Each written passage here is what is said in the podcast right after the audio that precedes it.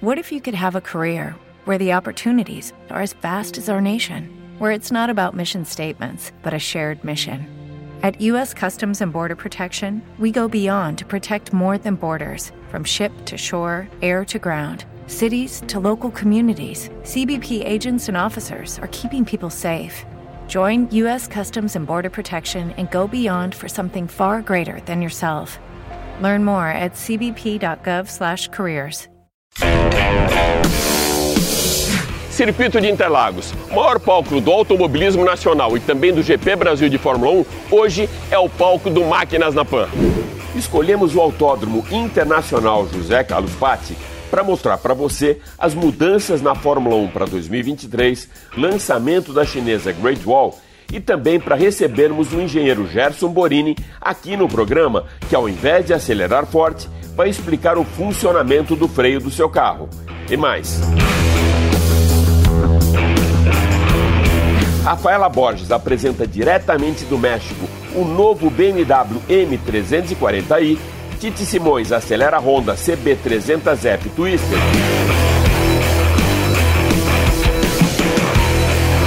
Eu sou Alex Rupo e tudo isso e muito mais você vai acompanhar comigo nesses próximos 30 minutos aqui no Máquinas na Pan. Lembrando que agora você pode assistir toda a nossa programação em vídeo pela TV Jovem Pan News e pelas plataformas digitais da Jovem Pan. Então se ajeita bem aí no cockpit, aperte o cinto, porque o Máquinas na Pan dessa semana está só começando.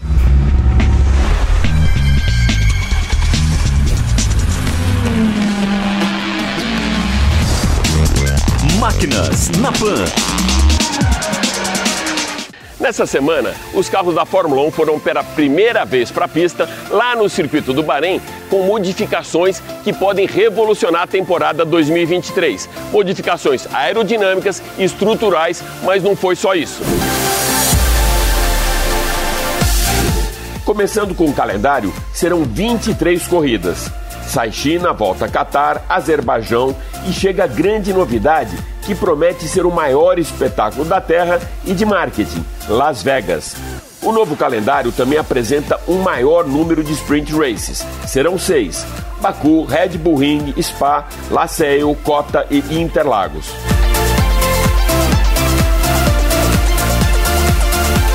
As mudanças aerodinâmicas foram muitas. Depois de várias reclamações de algumas equipes e principalmente da Mercedes, a lateral do assoalho do carro foi elevada em 15 milímetros para eliminar os kicks do carro contra o solo, que provocavam resultado contrário ao equilíbrio em pista, com oscilação, ao invés de melhoria na aderência. Até mesmo médicos contratados pela FIA atestaram que esses toques involuntários causados pelo porpoising podem afetar a saúde dos pilotos. Para se adequarem às novas regras, os assoalhos foram totalmente redesenhados, o que pode ter um impacto direto na performance das equipes e até mesmo uma reviravolta no domínio da equipe Red Bull.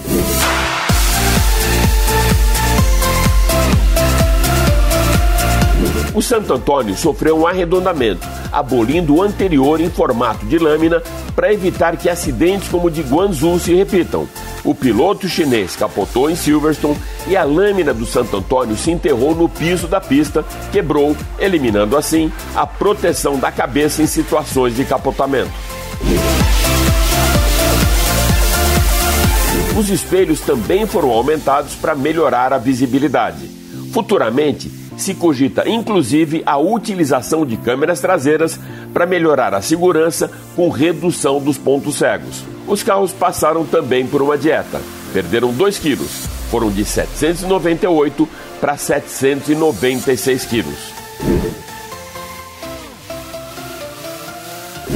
Desenhos da asa dianteira, como da Mercedes, que recuperava um grau maior de fluxo de ar para a lateral do carro, e da traseira da Aston Martin, que reduzia quase que fora do regulamento o ar sujo, estão vetados para 2023. Para contribuir com o espetáculo, os carros passam a ter sete câmeras, ao invés das seis de 2022. Essa é uma das modificações com assinatura do grupo norte-americano Liberty Media, que prioriza o público e o espetáculo. A exemplo do show de imagens proporcionados pelas corridas da NASCAR, Daytona e 500 milhas de Indianápolis. Procurando uma maior competitividade e um melhor nivelamento de gastos entre equipes, o teto orçamentário caiu de 142,4 para 135 milhões de dólares.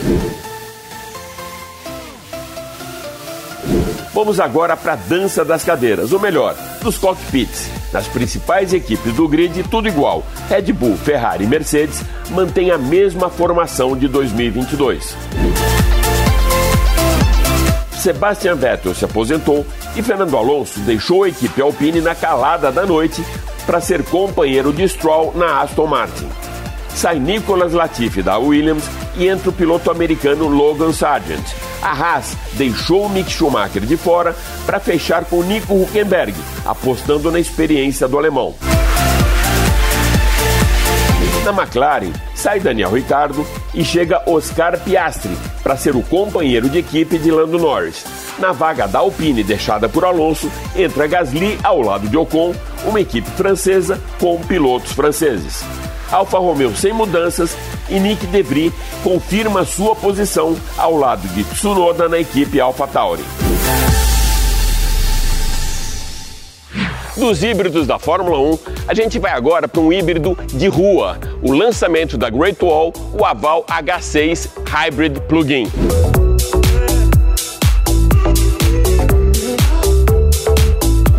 Aval H6 GT Hybrid Plug-in. E exatamente esse GT Gran Turismo que traz a gente para Interlagos para fazer um teste de performance e de esportividade nesse mais novo carro da Great Wall. E como a gente fala de esportividade, já olhando para frente do carro, você percebe muita robustez. A grade é com detalhes em colmeia e segurança. Isso é muito importante. Quando a gente fala de tecnologia trabalhando para segurança, tem um detalhe bem legal aqui na frente. Todos os faróis do carro são em full LED.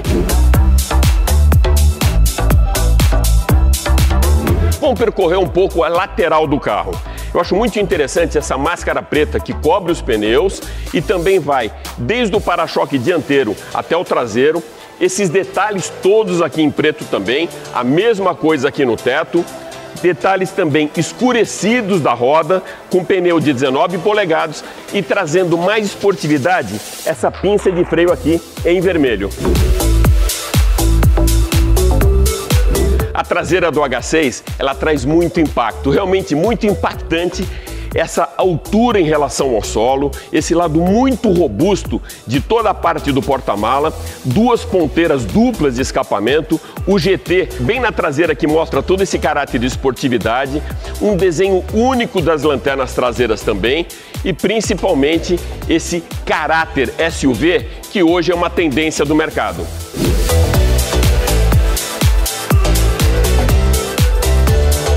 H6 híbrido e plug-in.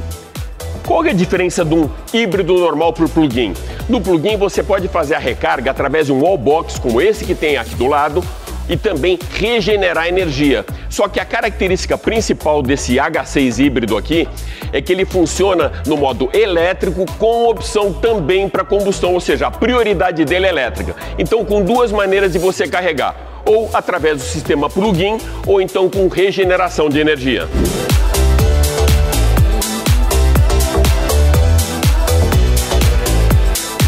Vou convidar você então para o test drive e um test drive diferente aqui no circuito de Interlagos.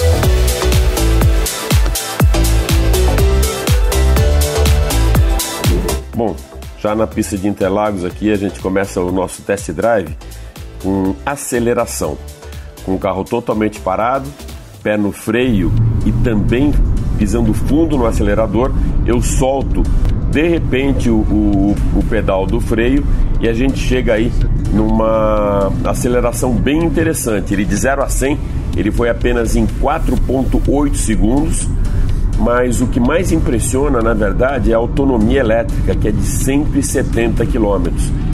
A tecnologia tem um powertrain com motor de, uh, de 1.5 turbo, esse é um motor a combustão, e também dois motores elétricos. Com isso, tem uma combinação de potência de 393 cavalos e 762 Nm.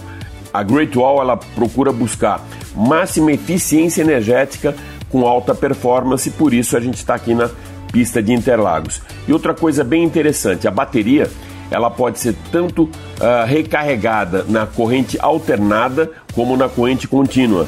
O tempo mínimo de recarga, se você tiver na corrente alternada, uh, para você ter 100% de bateria, é por volta de 5 horas e na contínua de 10 a 80% por volta de 30 minutos, isso com uma taxa máxima de 48 kWh. Essa tecnologia do carro foi concebida para que esses dois motores elétricos sejam as principais fontes de tração, ou seja, deixa o motor a combustão como apoio, mas também pode gerar uma tração para o eixo dianteiro, eh, que geralmente é uso para quando você está na estrada ou quando você precisa realmente muito torque, mas sempre em conjunto com os dois motores elétricos. Os freios são a disco nas quatro rodas e na, no eixo dianteiro eles são ventilados. Internamente aqui a gente vê um acabamento bem refinado, que simula até fibra de carbono e tem revestimento do tecido suede nos bancos, nas portas, no console e também no painel. Falando agora um pouco de segurança, ele tem câmera de reconhecimento facial com essa função de monitorar o nível de fadiga para que não haja distração do motorista.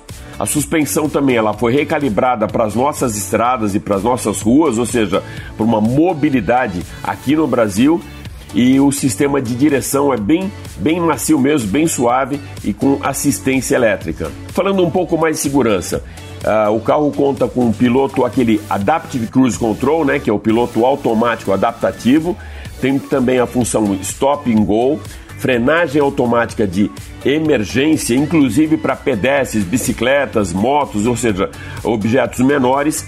Frenagem automática de tráfego cruzado traseiro. Isso é legal para quando você está estacionando, vai sair de uma vaga e de repente vem um carro sem que você tenha a visão completa. Ele também tem monitoramento de ponto cego, centralização de permanência em faixa, que é aquele lane assist, alerta de perigo de abertura de portas, quando você, por exemplo, vai abrir a porta e vem um carro que pode acabar uh, se chocando contra a porta, né?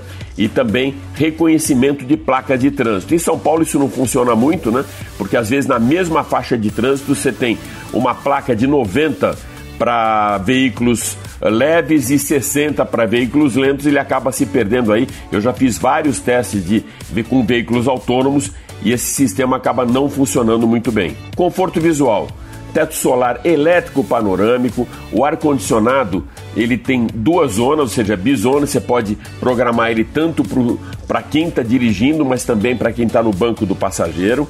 Seis airbags, a tampa do porta-malas tem abertura elétrica por sensor de presença são cinco as entradas de USB, carregador de celular por indução, que também é bem conveniente, né? Você não precisa ligar ali o cabo, ele tem 15 watts e também freio de estacionamento eletrônico com auto hold. Falando agora um pouco da, do teste dinâmico, oh, dá para ver que o carro é bem equilibrado, ele se comporta muito bem tanto em curvas de alta quanto nas retomadas de curvas de baixa. A ergonomia do carro é muito boa também, a pegada do volante impressiona realmente muito as saídas de curva, né? esse alto torque, que na verdade é uma assinatura, né? uma característica dos carros com eletrificação. É isso aí, esse nosso test drive já fica por aqui. Espero que vocês tenham curtido essa voltinha aqui em Interlagos, mas continua ligado que tem muita coisa legal ainda no programa de hoje.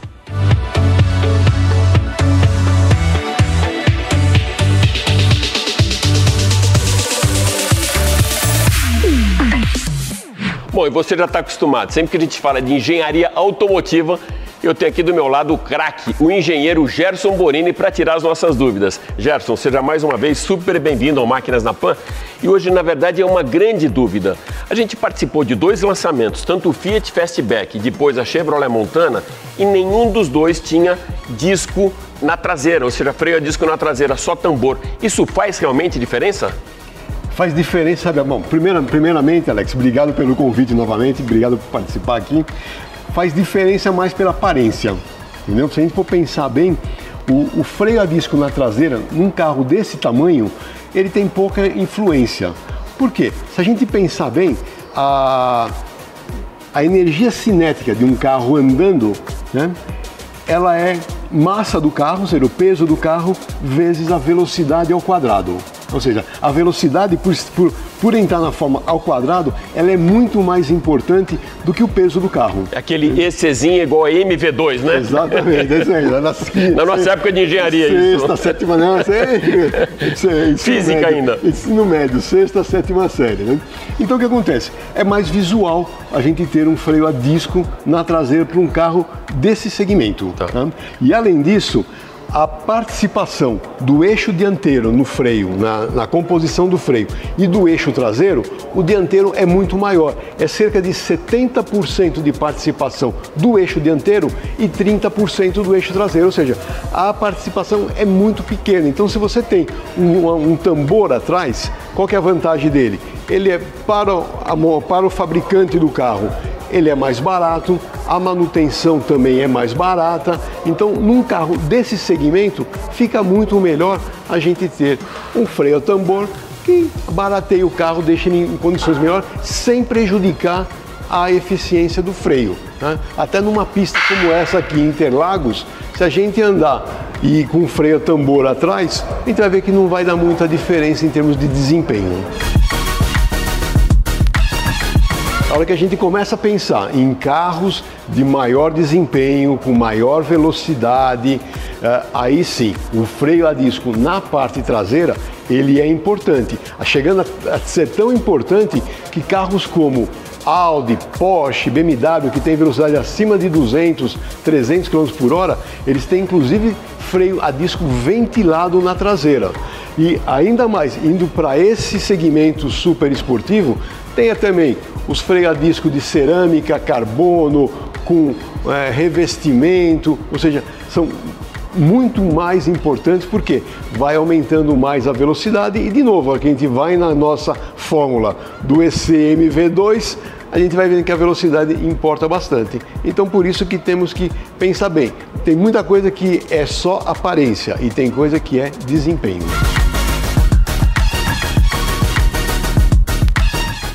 Agora vamos apontar a nossa bússola para o norte, lá para o México, porque a Rafaela Borges vai mostrar tudo para você do novo BMW M340. Oi, Alex. Muito obrigada pelo convite para participar do Máquinas na Pan. É sempre uma honra. Pois é, eu acabei de voltar do México e fui até lá para viver uma experiência BMW. Eles anunciaram que vão ser a primeira marca a produzir carros elétricos na América Latina e nós fomos conhecer a fábrica em São Luís Potosí. Essa planta tem capacidade para produzir 170 mil carros por ano para todo mundo. Mas sabe o que foi mais legal? Testar modelos que ainda não estão no Brasil. E um deles eu quero compartilhar com vocês aqui no Máquinas. É o M340i. É quase um M3, viu? Em breve ele vai estar no Brasil e você vê agora o teste. Confira.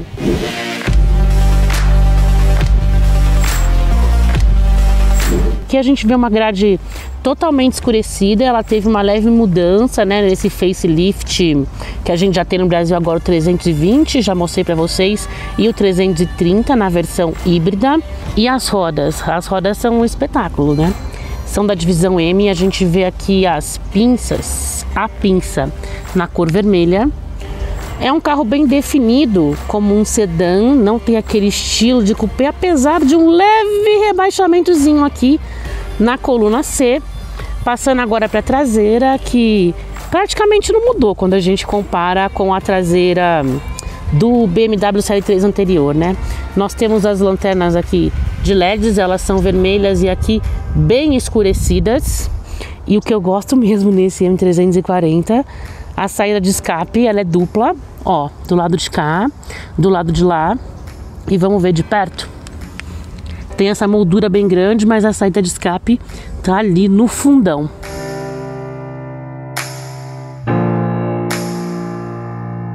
O que mais muda aqui, ó, é isso, o painel integrado, ele é curvo, né? Multimídia aqui bem voltado para o motorista por causa dessa curvatura, igual no 320i. Vou só mostrar aqui, ele relembrando, a gente pode mudar tanto o conteúdo aqui no centro quanto o layout. Pois bem, multimídia, eu começo mostrando já aqui a câmera de ré para você ver como é a imagem.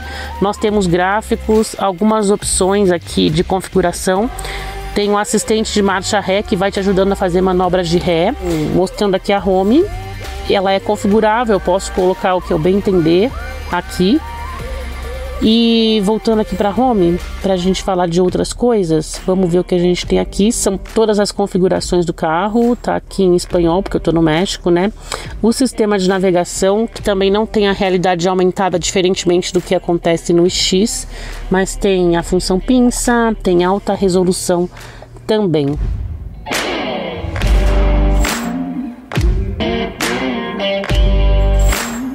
O 340 tem um ajuste de suspensão mais duro que o do 320 que eu já testei. Ele é um carro com uma pegada mais esportiva. E eu tô no modo confortável, mas isso não muda muito, porque os modos de condução não alteram a resposta da suspensão. Eles alteram a resposta de motor câmbio e de direção. Apenas isso. Então, em pisos irregulares, você vai sentir um pouco mais de desconforto do que com o 320. É um carro que não é anestesiado, é um carro com uma preparação levemente esportiva, sim. Afinal de contas, M340i.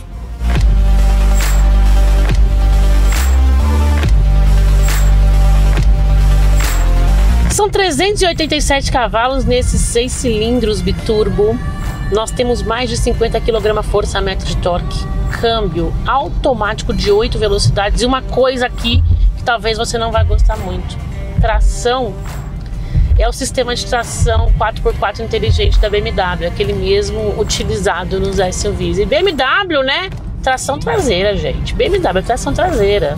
Mas a tração é primordialmente na traseira. Ela é por demanda, caso seja necessário, transfere a tração também para o eixo dianteiro.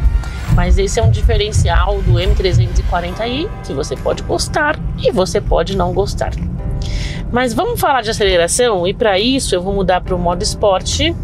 O modo esporte é configurável, ó, tem o Sport e o Sport Plus, ele já entrou diretamente no Sport Plus e você sentiu que a rotação já aumentou, o barulho já aumentou, o carro está pedindo para ser acelerado e é isso que eu vou fazer.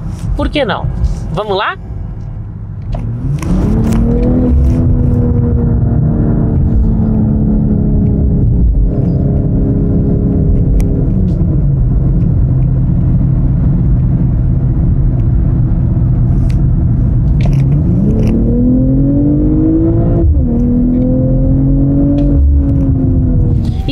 Ao 0 a 100 km por hora. Qual é o tempo? São 4,4 segundos. Então diga aí, é desempenho desportivo ou não? Fico por aqui. Vejo você novamente em breve. Tchau, tchau. Até a próxima.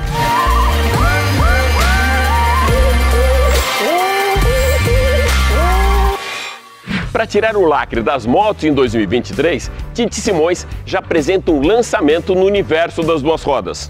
Oi, Alex. Oi, amigos do Máquinas na Pan. Agora é hora de falar sobre o lançamento, o primeiro lançamento de 2023, que é a Honda CB300F Twister. Essa máquina a gente vai conhecer ela com bastante detalhe, eu tive a chance de pilotar por muito tempo e eu já posso destacar alguns pontos dela. Primeiro, toda a carroceria, toda a parte de design é totalmente nova. Foi criado e produzido para essa moto. Nova suspensão dianteira com tubos mais largos. O motor foi aumentou de capacidade volumétrica, ganhou potência, ganhou torque e ficou mais econômico. Pneu traseiro mais largo. Esses são apenas alguns dos destaques desse teste que a gente vai conhecer de perto a partir de agora.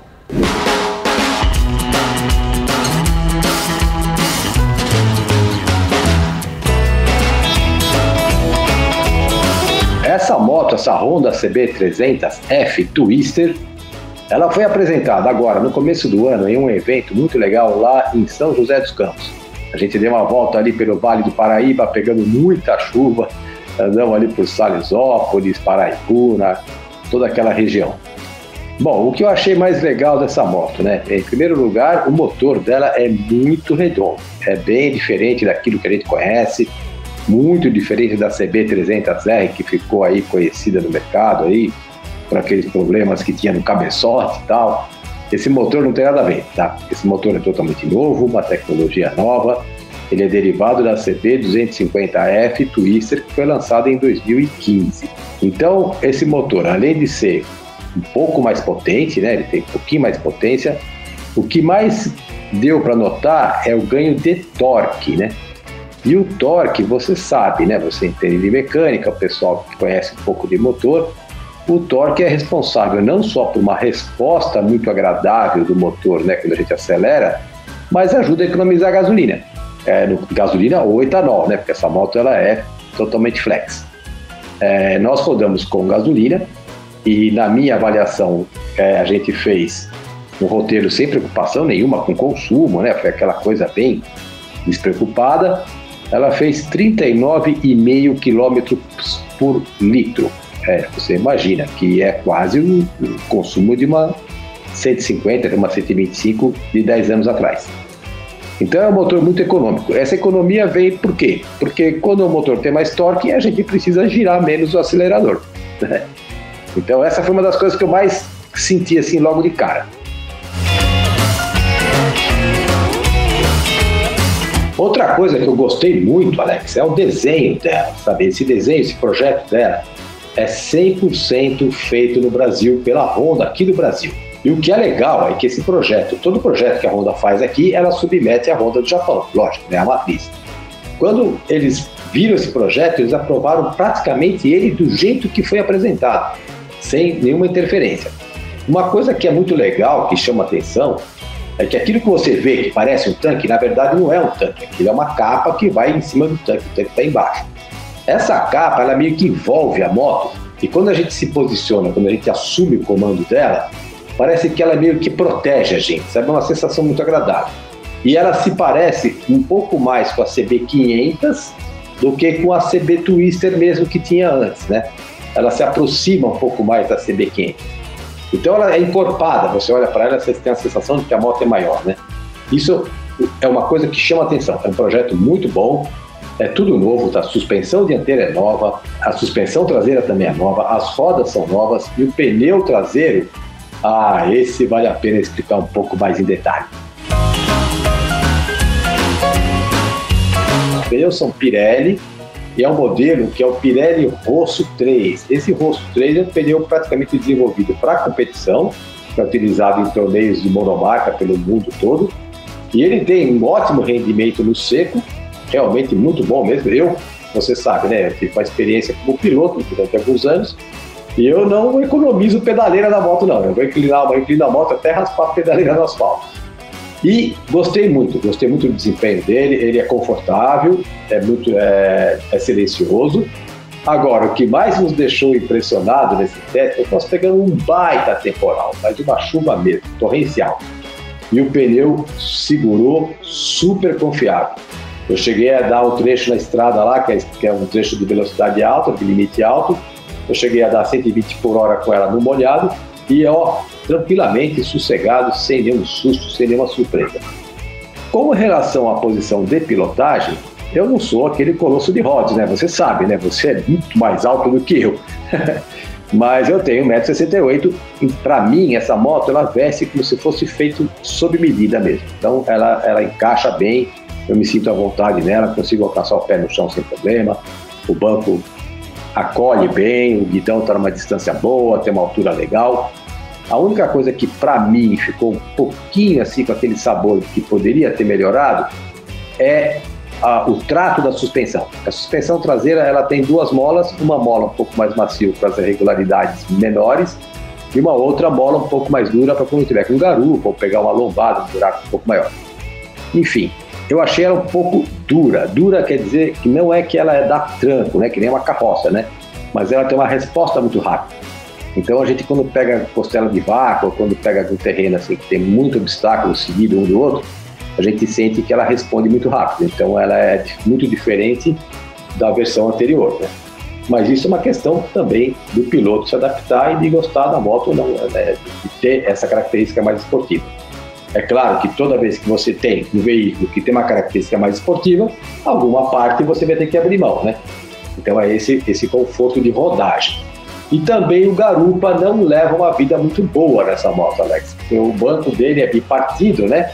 O banco da garupa é bipartido, e quem vai na garupa fica mais alto do que o piloto. Só que às vezes essa é uma posição que é desconfortável para quem vai atrás. Aí é uma questão de negociar com quem vai atrás, né? Bom, é isso aí, Alex. A moto no geral é muito legal, gostei muito, o teste foi sensacional. E vamos ver agora a reação do público, né? Eu sou Tite Simões e mais uma vez colaborando para você e a TV Jovem Pan. Um grande abraço para vocês todos.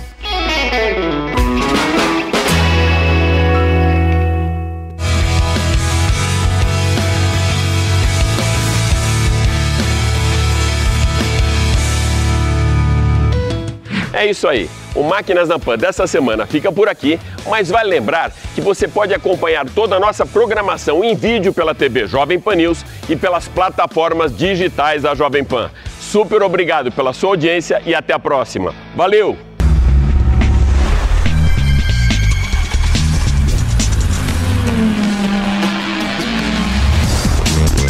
Máquinas na Pan. Realização Jovem Pan News. What if you could have a career where the opportunities are as vast as our nation, where it's not about mission statements, but a shared mission? At U.S. Customs and Border Protection, we go beyond to protect more than borders from ship to shore, air to ground. Cities to local communities, CBP agents and officers are keeping people safe. Join U.S. Customs and Border Protection and go beyond for something far greater than yourself. Learn more at cbp.gov/careers.